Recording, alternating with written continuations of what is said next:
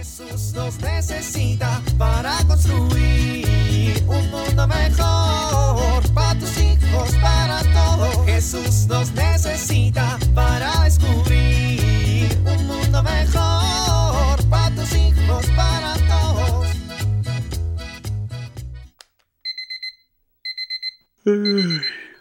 Buenos días. Esta vez no voy a salir como loco de la cama ni voy a ver mis mensajes y menos mis redes sociales.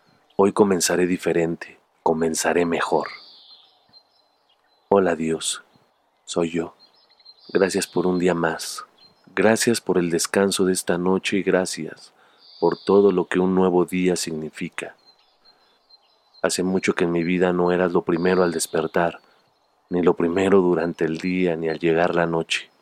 Te pido perdón por ello. Hoy comienzo, por tu infinita gracia, a hablarte más, a escucharte más y agradecer que nunca te has apartado de mi lado. Gracias Dios, gracias por tu infinita bondad. Ahora sí, vamos a comenzar.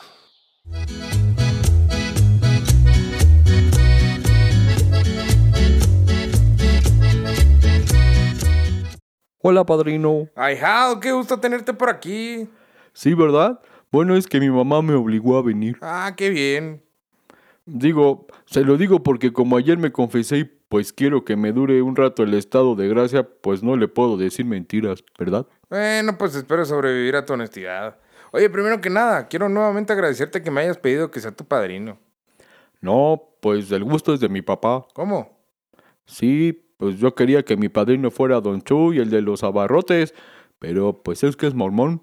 Y luego le dije que sí Pánfilo, pero pues es- no está casado y finalmente le dije que... Eh, bueno, bueno, ya, pues como que la honestidad es un poco incómoda, ¿no? Bueno, me dijo que me quería ver. Perdóneme que lo apure, pero la verdad es que me encantaría estar ahorita jugando videojuegos, pero mi papá me obligó a venir. Oye, oye, hija, la honestidad no quiere decir que me digas todo lo que piensas, ¿eh? Ay, qué bueno, es que tenía miedo de que me preguntara algo como... Eh, no me digas, no me digas más, ¿eh? No me digas más. Oye, es que te pedí que vinieras porque me gustaría reflexionar contigo un poco pues, sobre el sacramento que acabas de recibir. Creo que es importante que un padrino hable con su ahijado y pues la confirmación es un sacramento muy importante. Sí, lo sé, El Espíritu Santo es una fuerza que nos impulsa y que anima nuestra vida. sí, lo sé. A mí me gustaría, hijado, que reflexiones en torno a estas tres preguntas. ¿Qué necesitamos para vivir? De todo eso que necesitamos, ¿qué es lo más importante? ¿Qué harías si eso que es indispensable te faltara en algún momento? El Espíritu Santo es la tercera persona de la Santísima Trinidad y es quien nos regala todos esos dones que necesitamos para que nuestra vida espiritual pues no se muera. Como ser honestos para mantenernos en estado de gracia. Todo lo que necesitas para preservar en tu vida espiritual, por ejemplo, la sabiduría para pues, por ejemplo, hablar palabras de amor y caridad sin faltar a la honestidad, ¿verdad? Ay, no lo había pensado. Bueno, no te preocupes, mira, que hayas tenido tu confirmación no quiere decir que no vayas a caer en pecado, ni que vayas, ni que no vayas a cometer errores, pero quiere decir que tu alma está fortalecida. Hay que recordar que siempre que invoquemos al Espíritu Santo, siempre vamos a recibir la ayuda que nos ha sido prometida. Siempre. Qué interesante, padrino.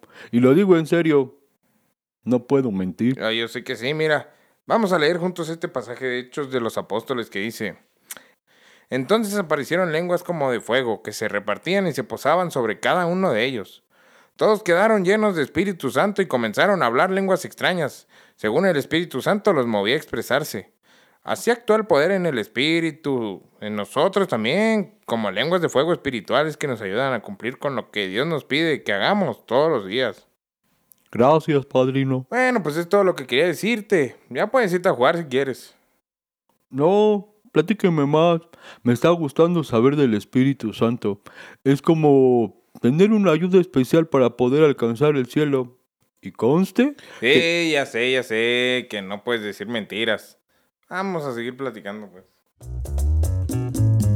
Jesús nos necesita para construir un mundo mejor para.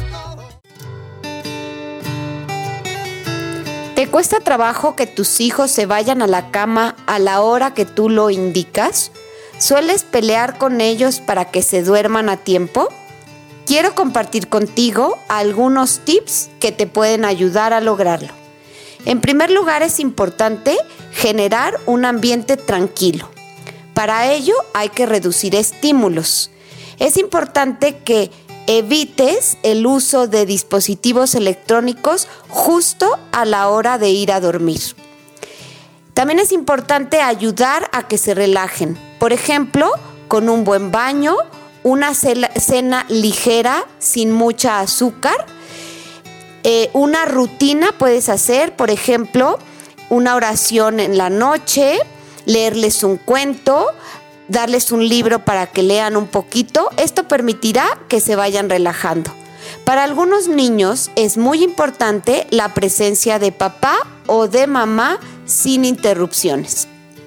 Todo esto te ayudará para que tus hijos se tranquilicen y les cueste menos trabajo ir a dormir a buena hora. Soy Pilar Velasco.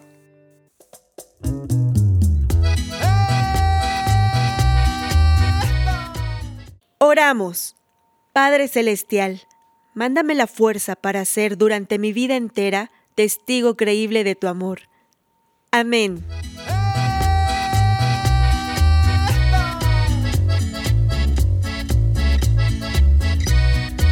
Jesús nos necesita para construir. Vivir en familia. Pidamos juntos a Dios que nos envíe la fuerza del Espíritu Santo. Oremos para ser una familia valiente, testigo del amor de Dios.